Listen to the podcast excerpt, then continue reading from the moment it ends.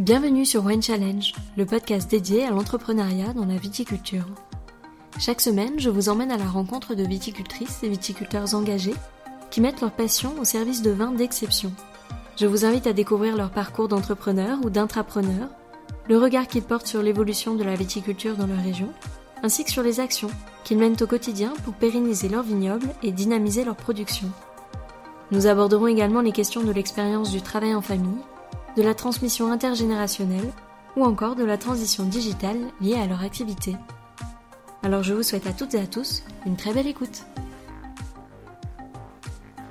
Cette semaine, quittons la Champagne en direction de la Bourgogne, où j'ai eu le plaisir de rencontrer Maxime Dubuet-Boyau à l'occasion de la vente de vin des Hospices de Beaune, qui a eu lieu le week-end du 17 novembre dernier. Au fil de cette conversation, je vous propose de découvrir Maxime, qui après une première vie dans le sport automobile, a été rattrapé par sa passion pour le vin et par la richesse du terroir bourguignon. À l'aube de ses 30 ans, ce vigneron travaille depuis plusieurs années avec courage et détermination à la réalisation de son rêve d'entrepreneur, amoureux du vin. Dans cet épisode, il nous raconte son parcours, nous en dit plus sur son projet, sur la naissance de ses premières cuvées et sur la façon dont il travaille désormais vigne et vin au sein de la maison Maxime du Boyau. Nous avons enregistré cette conversation au Cave de l'Abbaye, un wine shop intimiste à la sélection de vins de qualité, provenant de tous horizons mais ayant comme dénominateur commun d'avoir été élaboré par des vignerons passionnés et respectueux de leur terre. Je tenais à remercier Guillaume Grandin pour son accueil et je vous invite vivement à vous arrêter au Cave de l'Abbaye, rue Sylvestre Chauvelot à Beaune, dès que l'occasion vous en sera donnée. Vous y ferez à coup sûr de belles dégustations, rythmées par quelques notes de jazz bien choisies, dans un cadre cosy et typiquement bourguignon. Pour en savoir plus sur Maxime, vigneron de terroir, attaché à élaborer des cuvées qui lui ressemblent tout en conservant l'ADN des appellations sur lesquelles il travaille, je vous laisse sans plus attendre écouter son histoire. Allez, place à l'épisode du jour. Bonjour Maxime. Bonjour Alexandra. Merci d'avoir accepté l'invitation au micro de Wine Challenge. Je suis ravie de venir à ta rencontre. Est-ce que tu peux nous en dire un petit peu plus sur ton parcours, de, tes débuts dans la viticulture jusqu'à maintenant? Qu'est-ce qui t'a donné envie de, revenir dans le monde du vin? Oui, alors c'est vrai que j'ai un parcours plutôt euh, atypique puisque euh, je n'ai pas toujours travaillé dans le vin. Euh, j'ai commencé par quitter un petit peu la maison familiale, même si j'ai toujours eu des descendants qui venaient de, de Volnay. Hein. Mon grand-père était Pierre Boyau à Volnay. Je suis parti à l'âge de 18 ans pour euh, faire vivre de ma passion, essayer de vivre de ma passion et pour pouvoir travailler dans le, milieu de la course automobile. J'ai fait quelques grandes étapes dans ma vie au niveau de la course. J'ai fait les 24 heures du Mans 2009 avec Henri Pescarolo qui était très enrichissant. Et après, j'ai poursuivi un petit peu en faisant euh, de, de rallye de compétition. Je me suis réorienté à l'âge de, de 23 ans comme un rappel aux sources en fait. Je suis tombé littéralement amoureux des vins, plus particulièrement des vins de Bourgogne et ce que faisait un petit peu ma famille, ce qui m'avait transmis au fil, du temps. Donc euh, je suis revenu euh, à l'âge de 23 ans refaire des études au lycée viticole de Beaune et euh, j'ai parfait une, formation que j'avais déjà entamée parce que j'avais de la famille bien sûr dans le vin, donc j'ai toujours baigné dans ce milieu et je, me suis formé tant sur le commerce que sur l'aspect technique, à savoir la vitier et l'œnologie. Et qu'est-ce qui te sert encore aujourd'hui de ton expérience passée dans le sport automobile? Le fait de, se mettre euh, en second plan par rapport à la réussite d'un travail, la bonne réussite de ce que l'on me demandait, euh, le stress qui était là, qui faisait partie de, mes journées entières hein, sur les circuits où il faut faire un travail très bien fait dans des temps impartis. Bon, ce stress-là, j'ai pu vivre avec, j'ai pu évoluer avec, grandir avec. Aujourd'hui, j'ai toujours un petit peu euh, l'envie de mener à bien à chaque fois tout ce que j'entreprends même si des fois on peut parler d'abnégation, donc le fait de se retrouver en second plan pour mener à bien une tâche. J'essaye de gérer plutôt bien le stress euh, lors des rencontres, lors des, grands choix euh, techniques aussi, lors des vinifications, qui sont des grandes étapes dans la vie d'un vigneron. Et si tu n'avais pas eu de famille directement dans le vin, est-ce que tu penses que tu serais devenu vigneron, en tout cas que le milieu du vin t'aurait appelé de la même façon qu'il t'a appelé aujourd'hui? Je sais pas, je, pense que j'avais, j'ai toujours eu ça dans mes veines, euh, le, vin, euh, l'amour de la terre, l'amour, la transmission de la terre. Hein, c'est beaucoup plus profond que ça ici en Bourgogne, comme dans d'autres grandes régions euh, viticoles. Lorsqu'on a nos grands-parents qui passent des journées entières de dur labeur dans les vignes, il y a, quelque chose d'assez mystique, il y a quelque chose de puissant euh, qui est au fond de nous, qui est dans les tripes, et euh, que effectivement c'est ça qui m'a appelé, c'est poursuivre un petit peu l'œuvre de la famille. Euh, après, si effectivement j'aurais été dans une autre région de, France à faire autre chose, peut-être que, peut que je n'y serais pas, je serais pas revenu. En tout cas, je, ne regrette pas du tout ce choix de m'être réorienté d'avoir écouté un petit peu mon cœur parce qu'aujourd'hui je vis de ma passion, euh, c'est une passion qui m'anime tous les jours, euh, c'est plutôt euh, motivant et ultra captivant pour, pour la suite. Et tu parlais de ton passage donc, au lycée viticole de Beaune. Mhm. Est-ce que tu as eu l'occasion de partir sur des exploitations dans d'autres régions viticoles que la Bourgogne ou même à l'étranger? Alors non, à cette époque-là, et pour plusieurs raisons, je n'ai pas pu quitter un petit peu la, la Bourgogne natale. Par contre, j'ai eu euh, l'occasion d'aller dans des très belles maisons. J'ai pu discuter avec des tas de gens très intéressants, euh, très techniques, de grandes maisons de Bourgogne.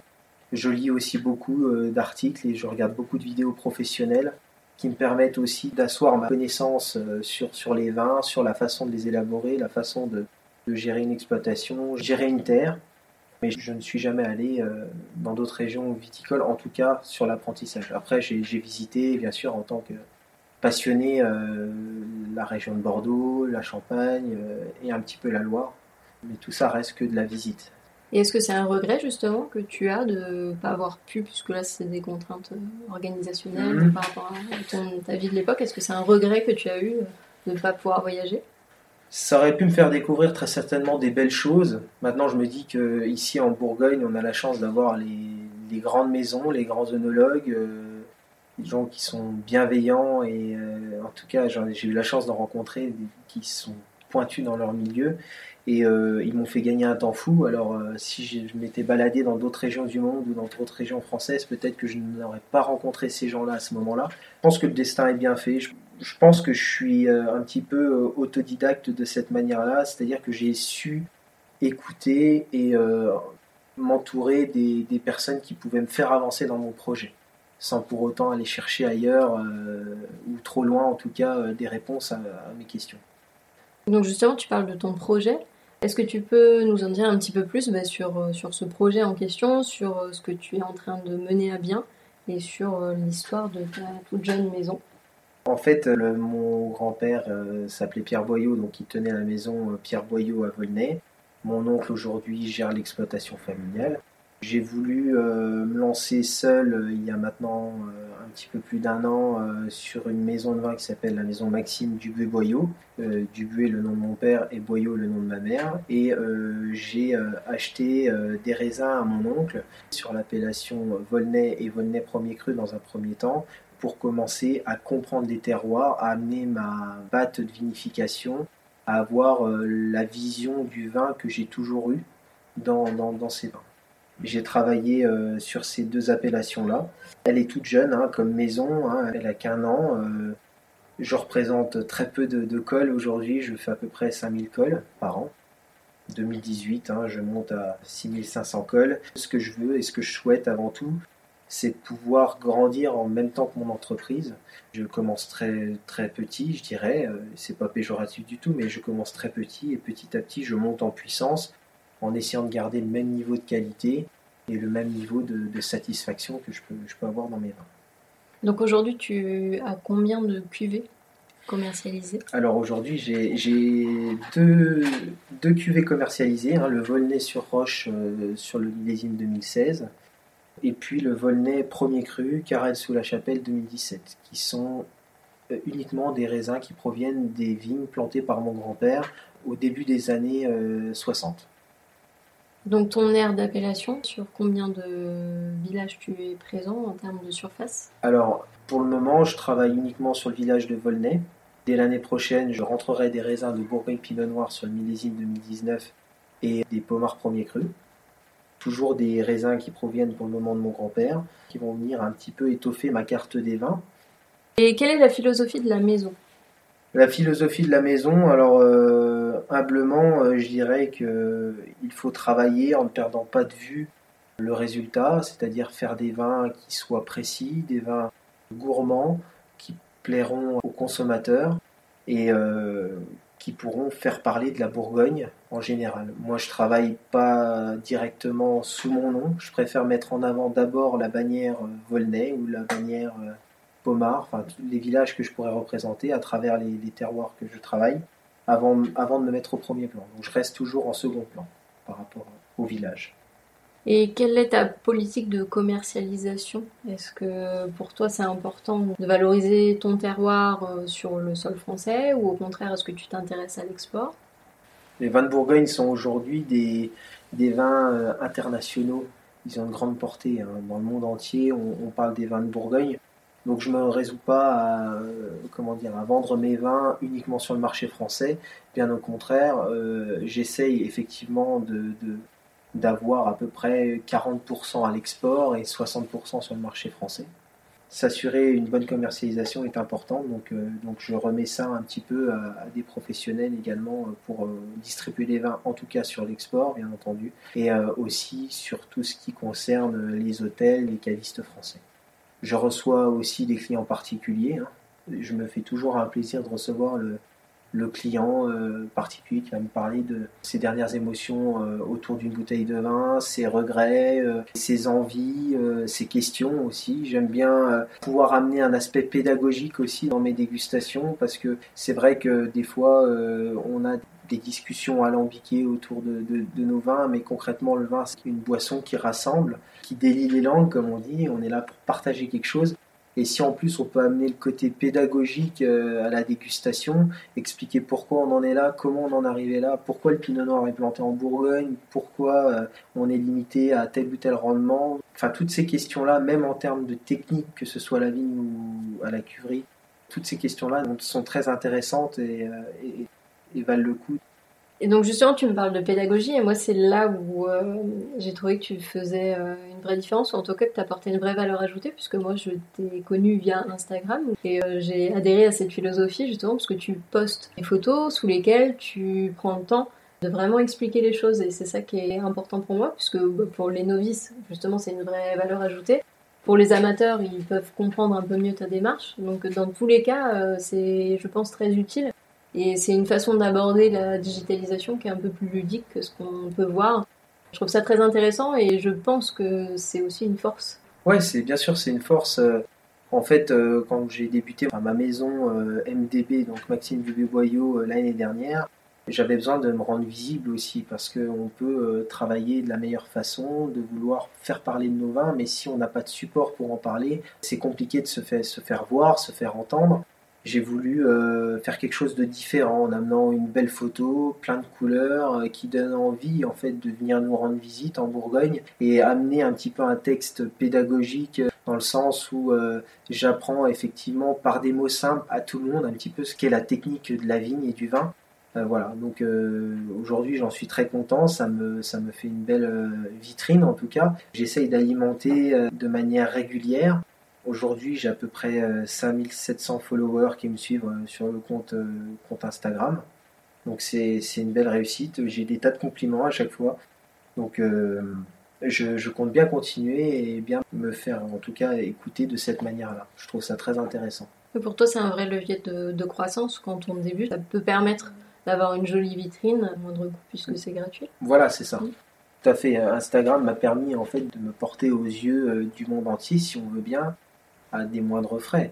Et rendre la chose euh, ludique permet d'intéresser à ce que euh, à ce que représente mon métier. Voilà. donc il s'abonne un petit peu à une, une chaîne, je dirais, ludique d'information. Euh, même si bon, je fais des publications environ tous les 10-15 jours, j'aimerais que ça soit un peu plus régulier, mais très pris par mon travail parce que je dois mener de front aussi la vigne, je dois mener de front le vin, les clients, ce que voilà, tout ce qu'on parlait précédemment des déplacements aussi professionnels, hein, parce qu'il suffit pas juste de publier euh, sur Instagram. Après, il faut aller à la rencontre des professionnels et donc j'ai des journées, des semaines bien remplies et voilà, ça serait vraiment une volonté euh, de ma part, en tout cas, de m'investir encore un peu plus dans cette, euh, cette publication. Mais en tout cas, je suis très content et très fier de voir que, que mes publications sont suivies. Ça fait toujours très plaisir et, et je compte bien continuer le projet que tu mènes et tout ce que tu mets en place, ça s'inscrit dans une vraie dynamique entrepreneuriale. Et j'aimerais bien savoir quelle est ta vision euh, de l'entrepreneuriat. Quelle définition tu peux en faire aujourd'hui? Alors, l'entrepreneuriat, je pense que c'est avant tout euh, une ambition. Je pense que l'entrepreneuriat, le fait d'entreprendre, c'est un vrai état d'esprit. C'est quelque chose euh, qui mûrit dans notre tête, de vouloir créer quelque chose, de laisser quelque chose après nous. Que ça s'inscrive dans, le temps, que ça qu'on puisse en, vivre aussi convenablement, parce que c'est vrai que c'est un peu ça aussi. Hein. L'idée de l'entrepreneuriat, c'est de pouvoir, euh, pourquoi pas aussi créer, euh, créer des emplois, rendre dynamique euh, tout un univers autour de nous. Bien sûr, Beaune, les vins de Bourgogne, il y a beaucoup de jeunes entrepreneurs comme moi aussi hein, qui, sont, qui sont dynamiques, qui veulent faire avancer les choses avec leur propre vision. Et est-ce que tu t'es toujours, toi, senti entrepreneur ou est-ce que c'est venu un peu plus sur le tard quand tu as entrepris cette nouvelle euh, carrière, cette reconversion professionnelle dans le monde du vin? Je pense que je vais commencer à devenir entrepreneur effectivement à partir du moment où je me suis posé des questions quant à mon avenir professionnel. Malgré tout, j'ai toujours été volontaire dans tout ce que j'entreprenais et je le vivais à fond et je voulais euh, mener à bien parce que j'aime pas du tout faire les choses à moitié. Je voulais aller dans le fond des choses. C'était surtout une volonté de devenir acteur en fait euh, de ma propre vie, de ma propre existence, en disant tiens, bah, j'ai envie de faire du vin, j'ai envie de créer quelque chose. J'ai toujours voulu euh, voilà créer du vin, créer euh, quelque chose de, de, beau, de bon. voilà, ça a toujours été ton leitmotiv. Ouais, vraiment. Et si tu devais résumer ce parcours d'entrepreneur, on va dire en trois mots, quels seraient les mots que tu pourrais choisir? Je reprendrai l'ambition, ça c'est sûr. On ne peut pas se lever le matin euh, si on n'a pas d'ambition pour entreprendre quelque chose, c'est très compliqué de le faire. L'ambition, le travail et l'envie de bien faire, enfin, l'envie euh, constante de, de, réussir ce qu'on entreprend. Et est-ce que tu, quand tu t'es lancé dans ce projet, tu étais confiant ou est-ce qu'au contraire tu avais plutôt peur et il y a des moments où tu as tellement douté que tu t'es dit euh, je vais faire machine arrière? Je me suis jamais dit que j'allais faire machine arrière. J'ai eu des périodes de doute, comme beaucoup de monde, mais j'ai réussi à trouver des personnes qui m'ont bien conseillé. Et en fait, je me suis servi aussi de leur propre réussite pour me dire, bah lui aussi, il est parti de pas grand chose et il arrivait à, quelque chose d'éclatant, quoi, quelque chose de super, euh, dynamique, euh, une belle réussite. Alors, si ça arrive aux autres, je me suis toujours dit que ça pouvait euh, m'arriver aussi par le travail, par la remise en question. Hein, toutes ces choses sont très importantes pour pouvoir avancer. Et quel regard tu portes sur euh, celui que tu étais à l'entrée de l'école de viticulture, par exemple? Ben, Maintenant que je prends un peu plus de recul, euh, ça fait quelques années hein, que je suis passé maintenant sur les bancs de la Viti. Mais je dirais que j'ai mûri déjà sur beaucoup de points. J'ai gagné beaucoup de, de patience, j'ai gagné en volonté, j'ai augmenté ma persévérance dans les choses. Et je suis content du jeune homme qui était sur les bancs de la, de la Viti. Maintenant, je, voilà, je, suis content. Je pense qu'il va progresser encore, mais il mûrit chaque jour, ça c'est sûr. Et quel conseil euh, a été le plus marquant pour toi? C'est euh, le travail déjà. Beaucoup de travail, ça veut dire euh, pas compter ses heures. Des heures utiles, j'entends bien sûr, mais faire des, heures, se remettre en question, ça c'est une grande preuve d'intelligence. C'est pas tout le temps facile à faire. je n'ai pas toujours su le faire non plus se remettre en question. Mais ça, c'est quand on devient mûr qu'on apprend aussi à se remettre en question. Écouter aussi les conseils qui peuvent être différents de ce qu'on a dans la tête, qui sont pas forcément justifiés au début. Puis généralement, euh, les personnes de bons conseils, on s'en perçoit vite qui elles sont, puisqu'elles nous font gagner beaucoup de temps. Beaucoup de temps, des fois beaucoup d'argent aussi sur des, des projets qu'on voulait absolument mener, et puis on nous dissuade de le faire, et au final, c'est très bien. Voilà, et puis surtout beaucoup de passion est-ce qu'il y a une erreur qui euh, te vient en tête et euh, avec le recul que tu te dis si j'avais fait les choses différemment, ça aurait été plus simple ou euh, moins cher ou plus rapide? Non, mais l'erreur, on en a peut-être causé au début. Même si je regrette pas le fait de ne pas être allé à l'étranger, je pense qu'au moment où j'aurais dû le faire et que je me suis mis des limites un petit peu sur, sur mes déplacements, qui partir peut-être un an, un an et demi à l'étranger, j'aurais dû saisir un petit peu cette opportunité Peut-être que j'aurais euh, une autre vision, je serais plus euh, ouvert d'esprit encore sur les, différences de culture, etc. Voilà. quelle est ta devise au quotidien? C'est une devise que je, le dis en plus souvent, c'est on va y arriver. À la bourguignonne en plus, on va y arriver. De dire que, ok, c'est pas facile, euh, j'ai encore un programme d'une journée et demie qui doit tenir dans une journée, mais on va le faire, on va y arriver, même si c'est encore une journée, un don de soi. C'est, il y aura des retombées positives pour, pour le reste des, des, mois qui vont venir. Donc non, c'est, on va y arriver. toujours être optimiste. Toujours être optimiste, ouais. même s'il y a forcément des petits coups de blues aussi, des choses qui se passent pas comme prévu. Il faut toujours voir le, le, positif dans chaque situation. Et quelle est la dernière difficulté que tu as rencontrée et comment tu l'as surmontée? Oh, il y a des tas de petites difficultés tous les jours. Hein. On a des, difficultés qui peuvent être euh, toutes petites, mais mis bout à bout, ça peut faire des, grands soucis. La dernière grande difficulté, c'est de ne pas avoir mes étiquettes dans les temps pour justement présenter euh, mes vins à la vente des vins des hospices de Beaune. Au combien importante pour moi, puisque c'est la première année que je présentais euh, mes vins au Palais des Congrès. Et donc, je me suis mis un petit coup de stress à ce niveau-là pour justement ma bouteille soit présentable et qu'elle puisse être présentée. Et qu'est-ce que tu retires de cette expérience justement pour cette vente? Que du positif. Ça veut dire que j'apparais avec euh, une nouvelle étiquette, un nouveau nom, euh, les gens se questionnent, ils goûtent, ils n'ont pas peur non plus de, sortir des sentiers battus, de pouvoir déguster autre chose que ce qu'ils connaissent déjà. Et puis là où je suis le plus fier, c'est que j'ai des vignerons de Volnay qui viennent me voir et qui me disent que c'est bien, que ça rentre dans ce qu'on attend d'un Volnay, du terroir de Volnay, sur la finesse, l'élégance. Et c'est important pour toi d'avoir cette reconnaissance euh, de tes pairs Oui, je pense que c'est important d'avoir une certaine légitimité euh, déjà au sein du village, au sein de la côte de Beaune, euh, sur la qualité des vins, pour pouvoir commencer à prétendre avoir une certaine légitimité à l'international dans d'autres pays et même chez, bien sûr, d'autres professionnels du vin qui pourraient distribuer plus tard les produits que je, je fais, les vins que je fais. Donc tu es très attaché à ta région, ça se ressent. tu es un fervent défenseur et ambassadeur de, ta zone d'appellation. Quel regard tu portes justement sur la Bourgogne en règle générale? Et quel gros challenge l'attendent dans les années à venir selon toi? Alors la Bourgogne, on a la chance d'avoir euh, des jeunes très dynamiques. Il y a une nouvelle génération qui est en train de se mettre en place qui reprennent avec, euh, je trouve, brio euh, les domaines existants en retravaillant la méthode, la finesse des vins. Il y a vraiment un gros travail fait là-dessus. Il n'y a pas 36 gros challenges pour la Bourgogne dans les années à venir, si ce n'est continuer de faire le niveau qualitatif qu'elle a toujours su faire, avec euh, les aléas climatiques que l'on connaît, où le réchauffement climatique modifie euh, notre approche euh, de la vigne, notre approche du vin, et on se doit un petit peu de se remettre en question aussi à ce niveau-là. Tu parles de l'approche euh, par rapport à la vigne et au vin. Tout ce qui est euh, labellisation bio ou biodynamie, est-ce que c'est des concepts qui te sont familiers toi sur ton travail quotidien ou est-ce que c'est quelque chose vers quoi tu tends? Pour le moment, j'essaye de bien gérer mon processus, que ce soit à la vigne et au chai, de manière traditionnelle, même si euh, j'ai quand même des, notions de bio et de biodynamie. Hein. Dans les vignes, tous les hivers, je mets du, du fumier composté, euh, biodynamisé, avec quelques autres grands domaines de Chambol et de, de Gevrey-Chambertin. Voilà, donc j'ai quand même cette, euh, cette prise de conscience, j'ai cette conscience de me dire qu'il va falloir tendre vers euh, une viticulture plus durable, une viticulture plus propre.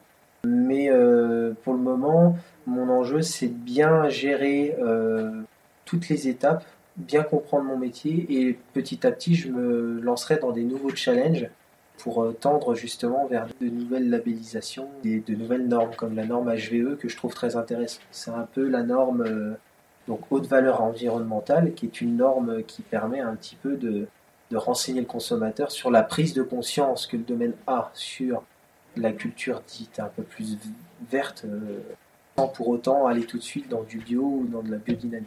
C'est un premier pas intéressant. Voilà, c'est un premier pas intéressant. Pour le moment, j'écoute un petit peu tous les sons de cloche encore une fois, je parlais d'être à l'écoute, euh, écouter les conseils. Euh, j'écoute les sons de cloche de la culture bio, de la culture raisonnée. Et puis j'essaye de picorer quelques informations à droite à gauche pour essayer de, avec mes moyens aussi, hein, parce qu'il y a la dimension économique euh, derrière tout ça, de pouvoir gérer une vinification, gérer une culture qui soit durable et que je puisse en vivre.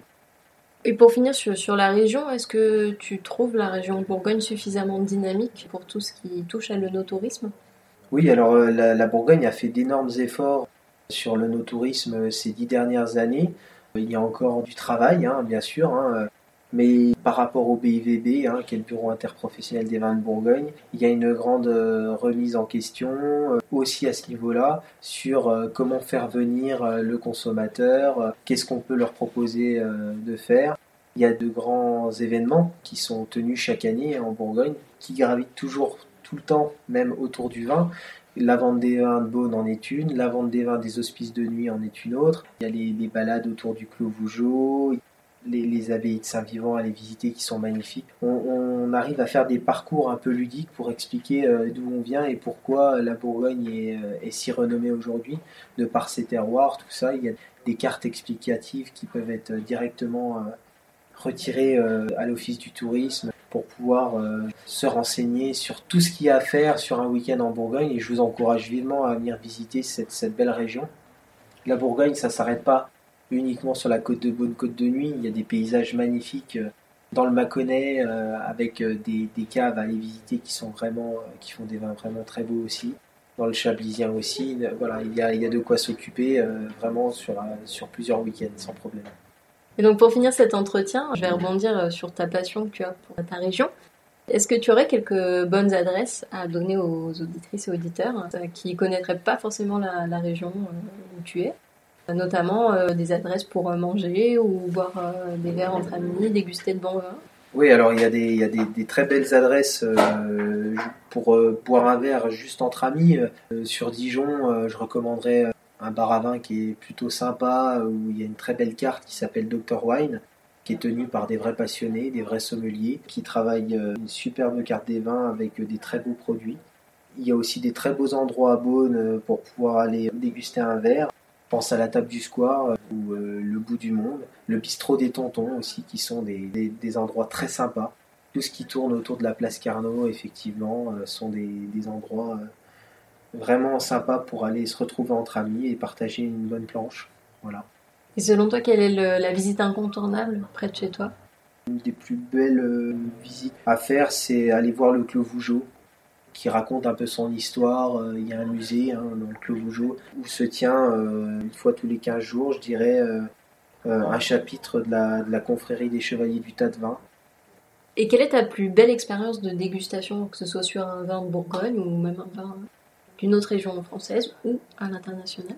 Je dirais que c'est un petit peu ma première grande expérience j'ai un beau-père qui, qui, était grand amateur de vin et qui, un soir de Noël, nous a ouvert sur un dessert un, vin qui n'est pas de ma région, mais qui, dont, j'ai été abasourdi par la qualité et la complexité. C'est un Château Yquem 1990 qui alliait toute la fraîcheur, une grande finesse, tout en ayant une bouche sucrée et lancée. Le côté un petit peu abricot frais, abricot sec, hein, qui était en bouche, qui était vraiment somptueuse cette bouteille, je la, je, la, classerais comme étant un de mes plus grands moments de dégustation avec la famille. Et pour finir, je vais te laisser le mot de la fin. Un mot qui pourrait qualifier euh, soit ta maison, ta philosophie, ton parcours, un mot qui pourrait te résumer. Quel pourrait être ce mot? Audacieux. Soyez audacieux dans ce que vous entreprenez, euh, n'hésitez pas, même quand on a des périodes de doute, allez-y à fond. Il faut vivre de sa passion, et euh, lorsqu'on arrive à en vivre, on, fait des choses euh, intenses et incroyables. Vivez à fond votre passion en étant audacieux. L'audacité résume bien ton parcours en tout cas. Merci euh, de m'avoir accordé du temps. Merci à toi. Merci d'avoir partagé ton parcours. Je te souhaite évidemment tout plein de bonnes choses et une très bonne continuation pour ce projet que tu entreprends. Merci Alexandra, c'était un plaisir de pouvoir répondre à tes questions. À bientôt. À bientôt. Merci à toutes et à tous d'avoir écouté cet épisode. J'espère vraiment qu'il vous a plu et qu'il vous a donné envie d'en savoir plus sur l'invité du jour. En attendant le prochain, vous pouvez retrouver toutes les informations sur la maison de l'invité et son actualité sur le site wine-challenge.com. Je vous invite également à me rejoindre sur les réseaux, sur les pages Instagram et Facebook at Wine Podcast et à partager cet épisode avec tous les amoureux du vin en utilisant le hashtag du même nom. Enfin, si vous avez aimé cet épisode, je vous invite à soutenir le podcast en vous abonnant à celui-ci et en laissant votre avis sur votre plateforme d'écoute préférée. N'hésitez pas à y liker les épisodes et si vous écoutez le podcast sur iTunes, à lui donner la note de 5 étoiles. Cela m'aidera beaucoup à donner une chance à d'autres épicuriens de le découvrir. Alors merci à tous et à très vite pour le prochain épisode.